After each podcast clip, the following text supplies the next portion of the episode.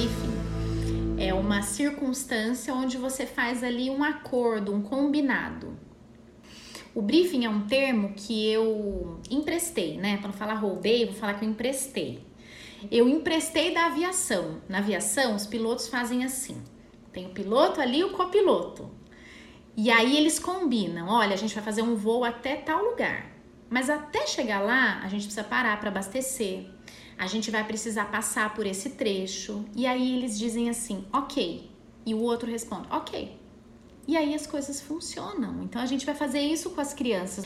A gente vai juntos, primeiro comunicar o que vai ser feito, tá? Porque a ideia também não é que a criança possa escolher a rota, não. A criança ela pode participar dentro do que é possível, tá?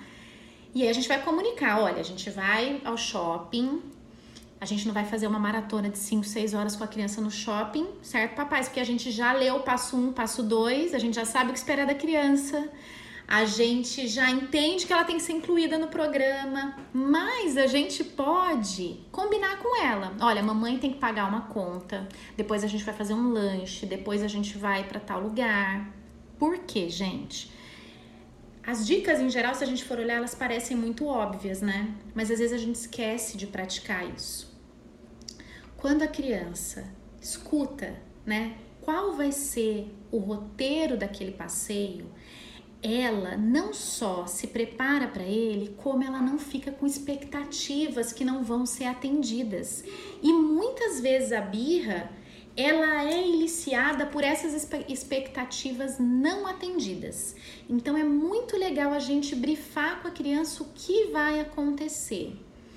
E aqui vai ainda mais uma dica para vocês. Se a criança já tem um padrão de fazer birras, se a criança já tem a dificuldade de seguir esses passos junto a vocês, vocês podem fazer o seguinte: vocês podem já dar uma sugestão, filho.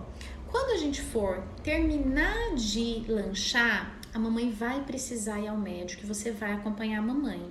Então, o que será que você pode sentir nessa hora? O médico não é tão legal quanto, por exemplo, a brincadeira que a gente estava fazendo, o lanche que a gente estava tomando, mas é necessário.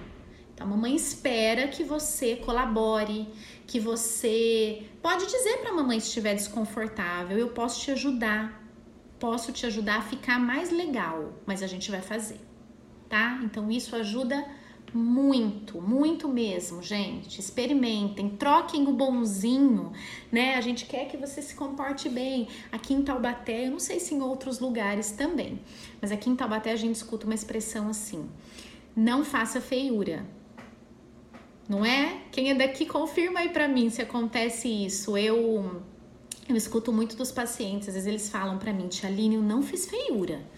Eu digo, ah, é? E o que é fazer feiura? Ah, eu não sei, mas eu não fiz.